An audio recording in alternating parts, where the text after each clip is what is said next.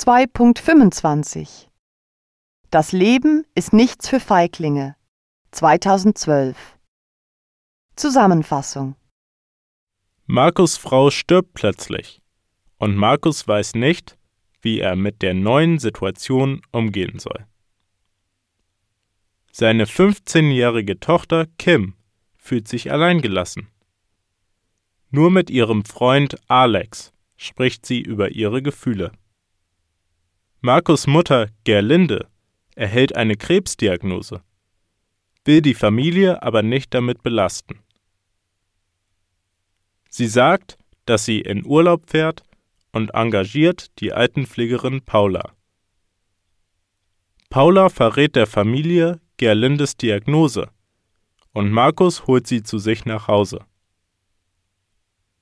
Kim wird alles zu viel und sie brennt mit ihrem Freund Alex nach Dänemark durch.